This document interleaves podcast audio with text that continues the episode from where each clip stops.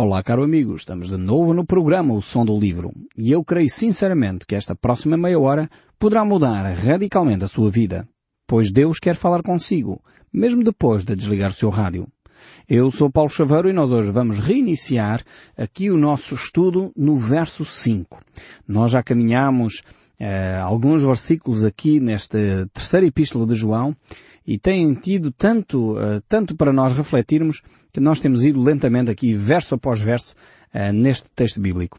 Continuamos a olhar para Gaio como este exemplo de vida e o apóstolo João refere-se a ele nestes termos assim. Amado, procedes fielmente naquilo que praticas para com os irmãos. E isso fazes mesmo quando são estrangeiros. O apóstolo João está aqui a salientar o aspecto importante da vida deste homem que era a hospitalidade. Uh, Gaio era realmente um homem, uh, certamente com a sua família, com os seus bens, que acolhia uh, quer irmãos, quer a igreja, apoiava, podemos dizer assim, o serviço, a obra missionária, porque naquela altura era comum os pregadores, portanto, os, aqueles que anunciavam a palavra de Deus, irem de cidade em cidade, portanto, não eram ainda, não estávamos no tempo em que eram constituídos pastores, líderes religiosos, eh, nas igrejas locais, portanto ainda estávamos num período em que estávamos a formar essa liderança, podemos dizer assim, essa liderança estava a ser formada, e, Gaio era então um homem que acolhia aqueles pregadores itinerantes que vinham anunciar a palavra. E isto sensibilizou o coração do apóstolo João. e vemos que realmente um, também certos indivíduos uh, não praticavam esta hospitalidade e João vai referir isso aqui na sua terceira carta. Essa hospitalidade era um ato uh, considerado até, uh, de alguma forma, sagrado uh, pelo próprio apóstolo João. Há várias passagens bíblicas que falam sobre esta importante tarefa, esta importante missão até, de receber os irmãos em casa, eh, ou recebê-los até nas comunidades religiosas, como já falámos no último programa. Eh, hoje em dia, se calhar, não temos tanto que receber em casa, ainda que é, é ótimo, experimente fazer isso e vai ver o prazer que é ter pessoas em casa para, para hum, partilhar o almoço, partilhar o jantar. Isso é extremamente saudável. Eu gosto imenso de, de, poder acolher na nossa casa constantemente pessoas que vêm e estão connosco para almoçar ou para jantar e ficam connosco. É, é extremamente agradável podermos eh, desenvolver as amizades uh, num ambiente informal.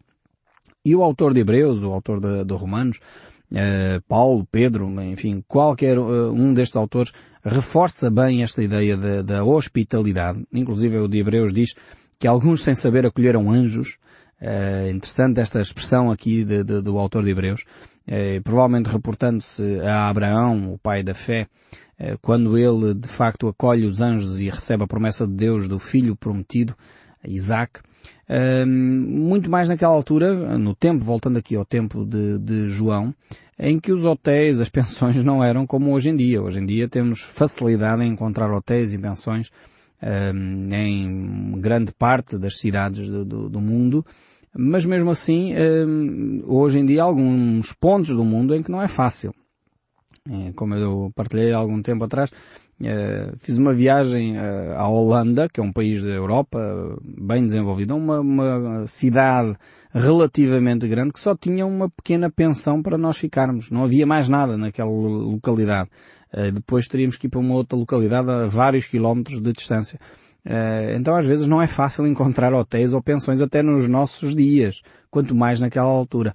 E as que existiam naquela altura do apóstolo João, uh, temos o relato de Platão, um dos grandes filósofos da antiguidade, que falava sobre esta situação dos hotéis e das pensões daquela altura, das hospedarias, e ele falava que os, os donos desses locais eram verdadeiros ladrões, que exploravam os seus fregueses, uh, viessem eles de onde viessem. Então até o próprio Platão deixa estes registros uh, da dificuldade que era uh, viajar naquela altura e ter um sítio bastante acolhedor, enfim, limpo para a pessoa passar alguns dias antes de poder continuar a viagem.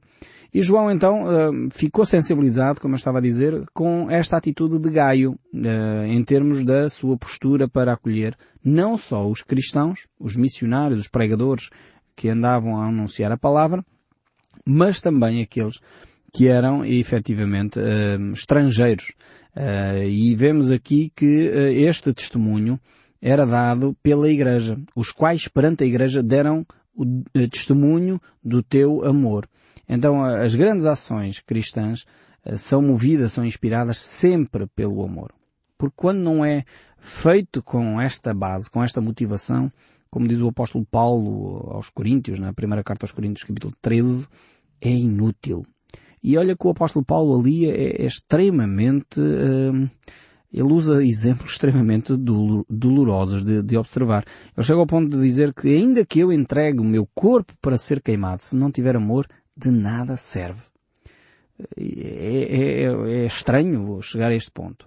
É estranho a pessoa fazer sacrifícios tamanhos deste género e ao mesmo tempo não ser por amor. Mas é possível acontecer.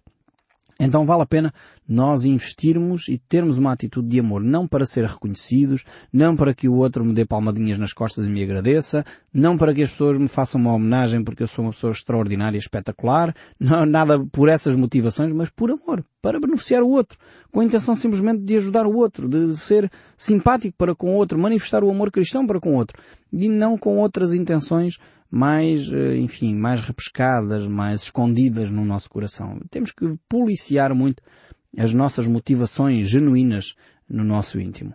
O verso 6 então diz, bem farás encaminhando-os em sua jornada por modo digno de Deus. Então as igrejas normalmente, eh, como já disse, recebiam naquela altura os evangelistas, os missionários, eh, e então eram responsáveis, as comunidades ficavam responsáveis por encontrar hospedagem, por oferecer o suprimento para as suas necessidades, até que de facto este, este hum, pregador, este missionário, eh, fosse então enviado para um, uma próxima comunidade, um próximo ponto de pregação, um próximo local. Então a obra de Deus naquela altura eh, realmente hum, eh, desenvolveu-se de tal forma, provocou, podemos dizer, uma certa revolução espiritual, uma revolução da palavra que era propagada em, nos quatro cantos do Império Romano. E, de facto, milhares e milhares de pessoas abraçaram o Evangelho. E os líderes então tinham este privilégio de poder permanecer nas comunidades e daí uh, obter, digamos assim, o seu sustento. Era algo que era ensinado pelo próprio Senhor Jesus Cristo uh, e de facto era assim que muitos deles eh, viviam. O próprio apóstolo Paulo, quando escreve a sua carta a Colossenses capítulo 1, verso 10, ele diz, a fim de viverdes do modo digno do Senhor, para o seu inteiro agrado, fortificando em toda a boa obra e crescendo no pleno conhecimento de Deus. Então a vida cristã é um, constante crescimento, um constante amadurecimento espiritual. Eu fico extremamente preocupado quando ouço pessoas a dizer, ah não, eu já aprendi tudo o que tinha para aprender. E isto é, a pessoa está a um passo uh, da queda. Está a um passo de estagnar, de deixar de ouvir Deus. É perigosíssimo ficar nesta atitude. Uh, nós, como cristãos, somos eternos alunos. Estamos em constante aprendizagem, mais que não seja no pleno conhecimento de Deus. Eu não creio que nós, durante a nossa vida, durante a nossa caminhada aqui, cheguemos a este pleno conhecimento de quem Deus é. Eu fico extremamente eh, preocupado quando ouço, ouço alguém dizer que sabe tudo acerca de Deus e tem todas as respostas acerca de Deus. Olha, eu fico preocupado com isso. Porque vemos que essa pessoa ou reduziu Deus a um tamanho tal que ele desconhece, ou não entende quem Deus é de facto. Porque Deus é imenso, é eterno, é, é enorme. Não se pode colocá-lo na caixinha de poucos centímetros cúbicos que é o nosso cérebro. E às vezes nós pensamos que conseguimos conceber Deus na sua totalidade. Eu creio que Deus se dá a conhecer. Deus, eh, de facto, vai se revelando a cada um de nós. E Ele faz-nos eh, chegar à compreensão essencial de quem Ele é. Mas sempre estamos num processo de descoberta. E enquanto nós eh, tivermos essa atitude de que estamos a caminhar eh, na descoberta de quem Deus é, creio que estamos no bom caminho. É importante nós percebermos que estamos constantemente a aprender mais e mais acerca de quem Deus é. O próprio apóstolo Paulo, eh, ele fala novamente sobre este modo digno esta forma digna de conhecer Deus, de andar com Deus. Quando ele diz em 1 Coríntios capítulo 2, verso 12, exortamos, consolamos e admoestamos para viverdes por modo digno de Deus que vos chamou para o seu reino e glória. Então existe na vida cristã um modo digno de Deus, uma forma digna de se andar. E não é andar com Deus de qualquer maneira. Uh, aí está de facto a maravilha do cristianismo, é, é que uh, o nosso limite de crescimento espiritual, a nossa forma de nos conduzirmos, tem a ver com os padrões de Deus. Não tem a ver com os padrões de uma comunidade religiosa. Não tem a ver com os padrões ou com a indumentária de um determinado grupo. E às vezes nós reduzimos a nossa relação com Deus àquilo que aquele grupo faz. E não temos a coragem eh, de levantar os nossos olhos e ver ao nosso redor. Aliás, Jesus desafia-nos a fazer isso. Lá no Evangelho de João, quando ele diz, levantai os vossos olhos e vede que a seara já branqueja para a ceifa. Então temos que levantar os nossos olhos, olhar ao nosso redor e perceber que há outros cristãos que vivem o seu cristianismo de uma forma séria, de uma forma uh, digna do nome de Deus, mas que vivem de outra forma e não é necessariamente pecado. Temos que respeitar as diferenças. Eu creio que há uma grande diferença entre a unidade e a uniformidade. E nós infelizmente confundimos estas duas palavrinhas, que podem parecer uh, idênticas, mas não são. São completamente distintas. Unidade é nós podermos partilhar do mesmo sentimento que há em Cristo Jesus e o mesmo sentimento que há no Pai, entre o Pai e o Filho, que são um, e Ele deseja que nós sejamos um como Ele é um.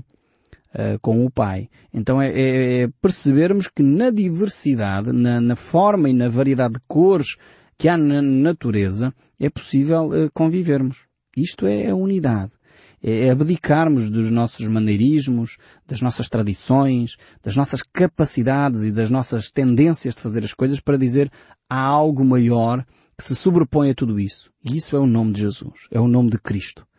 Agora, nós estamos a falar, como é óbvio, de, de, de disparates e de, eh, de, falsos mestres, nem estamos a falar de heresias, nem de coisas do género. Como é óbvio, estamos a falar de, de cristãos genuínos uniformidade é andarmos todos vestidos da mesma maneira. E às vezes nós pensamos que isso é que é bom. Pensamos, ah não, temos um só nome, somos todos igreja católica, somos todos igreja evangélica, e temos que ser todos desta maneira, temos que estar eh, todos a adorar desta maneira. Mas não é assim que a Bíblia nos desafia. Eu creio que há, há beleza na diversidade da adoração. Deus eh, agrada-se eh, da forma diferente que cada cristão adora a Deus. E, aliás, tem mais a ver com a sua maneira de fazer e a minha maneira de fazer do que com Deus. Há pessoas que gostam de uma música mais melancólica, há outros que gostam de uma música mais mexida, há outros que gostam de, de, de hinos, há outros que gostam de, de cânticos, há outros que gostam de poesia, há outros que gostam de pintura. E agora vamos dizer que quem gosta de poesia está errado, porque eu não gosto, ou porque eu não gosto de pintura está errado. Não podemos fazer isso. Há uma diversidade enorme. O desafio de Deus é a unidade e não a uniformidade. Não confundamos os nossos desafios e uh, o objetivo é chegarmos ao conhecimento de quem Deus é, à estatura do varão perfeito que é Jesus Cristo. Então temos esse, esse desafio e João, certamente conhecendo este caminhar, recebendo este ensino do próprio Jesus Cristo, ele diz assim em Mateus uh, eh, 10, porque ele recebeu este ensino de Jesus, certamente ele recordava-se da mensagem de Jesus quando Jesus fala em Mateus 10, capítulo 40. Quem vos recebe, a mim me recebe. E quem me recebe, recebe aquele que me enviou. Quem recebe um profeta no caráter de profeta, receberá o galardão de profeta. Quem recebe um justo no caráter de justo, receberá o galardão de justo. E quem der de beber àquele que seja um copo de água fria a um destes pequeninos, por ser um dos meus discípulos, em verdade vos digo que de modo algum perderá o seu galardão. João certamente tinha estas palavras em mente quando ele fala com Gaio, fala acerca de Gaio e da hospitalidade, do exemplo que ele é andando do modo digno uh, de Deus.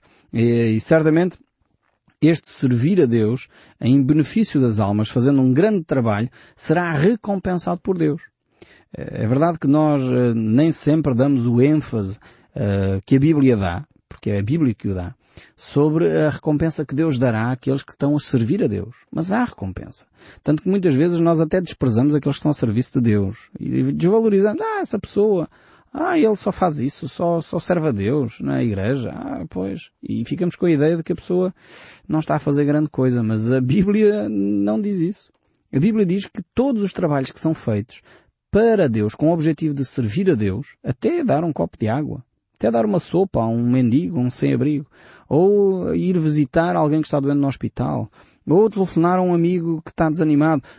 A Bíblia diz que há recompensa quando nós fazemos isso com o objetivo de servir a Deus. E Deus vai levar isso em linha de conta. Então é importantíssimo não deixarmos cair estes aspectos da vida cristã. A vida cristã é, é extremamente abrangente. Deus envolve todos os aspectos. Não está aqui em causa a salvação, atenção. Não é isso que a Bíblia está a dizer, que a gente vai comprar a salvação pelas nossas obras. Não é isso. Mas há uma recompensa quando nós fazemos as obras. Quando nós uh, vivemos dentro dos padrões de Deus. E o apóstolo Paulo, numa das suas viagens, quando ele, se, eh, quando ele se encontra e escreve aos Romanos capítulo 15, ele diz assim, penso em fazê-lo quando eh, em viagem à Espanha, pois espero que de passagem estarei convosco e para lá eh, seja por vós encaminhado, depois de haver primeiro desfrutado um pouco da vossa companhia. Ou seja, o próprio apóstolo aqui desafia os crentes a pôr em prática os conhecimentos que têm do Evangelho e a acolhê-lo como apóstolo. E ele faz isso. Uh, vemos noutras passagens também ele a falar deste encaminhamento do apóstolo Paulo pela igreja. Por exemplo, em Corinto, capítulo 16, ele diz assim, e bem pode ser que convosco me demore ou mesmo passo o inverno para que encaminheis nas viagens que eu ainda tenho de fazer. E ainda em 2 Coríntios capítulo 1, verso 16, ele diz, e por vosso intermédio passar a Macedónia e da Macedónia voltar a encontrar-me convosco e ser encaminhado por vós para a Judeia. Ou seja, era prática comum as igrejas terem esta responsabilidade, serem responsáveis pelos os pregadores, pelos líderes, pelos pastores, pelos os padres. Elas próprias percebiam o benefício que haviam recebido espiritual e elas próprias queriam partilhar a ser intervenientes, recebendo o galardão, no fundo, de, de, pregadores, de profetas, porque elas cuidavam dos profetas, recolhiam e acolhiam os profetas como na qualidade de profetas. E por isso a Bíblia prometia que eles iriam recolher o galardão, a recompensa de profetas. Paulo, por exemplo, reforça esta ideia quando escreve ainda a Tito, no capítulo 3, verso 3, encaminha com diligência a Zenas, o intérprete da lei, e Apolo, a fim de que não lhes falte coisa alguma. E no livro dos Atos, ainda capítulo 15, enviados, pois, até certo ponto, acompanhados pela igreja, atravessaram as províncias da Fenícia e Samaria, e narrando a conversão dos gentios, causaram grande alegria a todos os irmãos. Vemos aqui esta prática comum das igrejas. E eles estavam conscientes que ao fazerem isso, Deus é um Deus generoso uh, e de alguma forma eles tornavam-se co-participantes do Evangelho de Cristo. Eles não podiam ir, não podiam ser eles próprios os missionários, não tinham se calhar o dom da palavra, o dom da profecia, o dom de poder anunciar a palavra, mas tornavam-se co-participantes desse dom ao acolher as pessoas, ao uh, sustentá-las durante aquele período e ao preparar a sua viagem de envio para as comunidades que estavam mais distantes. Era assim que o Evangelho se espalhava uh, naquela altura. Mas passemos agora ao verso 7 que diz assim, Pois por causa do nome foi que saíram, nada recebendo dos gentios. Então nós temos agora aqui uma explicação extremamente interessante um, para este tratamento dado por Gaio a estes irmãos.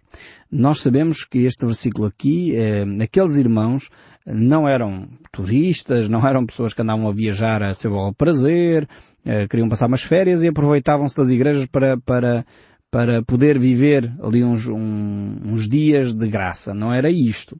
Portanto, eram pregadores, homens e mulheres comprometidos com o Evangelho, que iam trazer a palavra de Deus, edificação, a demonstração, e por isso, de alguma forma, a Igreja os acolhia, porque recebiam as bênçãos espirituais e compartilhavam com eles então as bênçãos materiais. Eles eram missionários, podemos dizer assim, eram pastores, eram padres, eram bispos, eram pessoas que estavam ao serviço da comunidade, ou eram irmãos que estavam ao serviço da comunidade e que vinham partilhar as verdades de Deus. Vinham ao serviço uh, de Deus para poderem então partilhar uh, o Evangelho.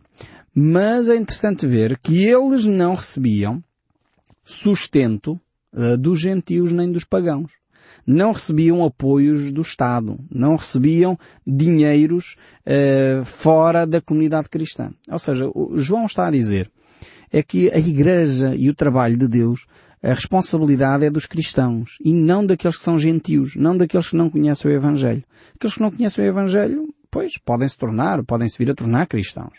podem, se quiser, eventualmente partilhar, mas não é este o objetivo. O trabalho de Deus deve ser sustentado pelos próprios cristãos. Devem ser os cristãos a sustentar a obra de Deus e não aqueles que não conhecem Deus. Esses não fazem, não faz sentido nenhum, porque eles ainda não entendem as realidades espirituais, o que está em causa em termos espirituais, ainda não receberam o benefício também espiritual uh, de, do partilhar o Evangelho. Como tal, não faz sentido eles se envolverem com essas situações.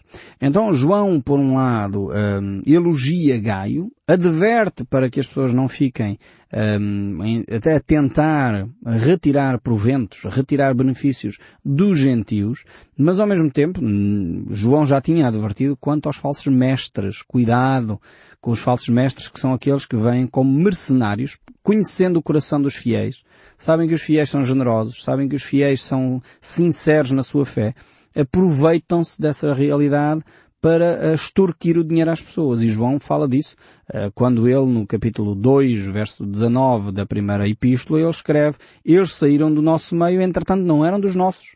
Porque se tivessem sido dos nossos, teriam permanecido connosco. Todavia eles se foram para que ficasse manifesto que nenhum deles é dos nossos. E ainda no capítulo 4 ele diz, amados, não deis crédito a qualquer espírito, Antes provai os espíritos se procedem de Deus, porque muitos falsos profetas têm saído pelo mundo fora.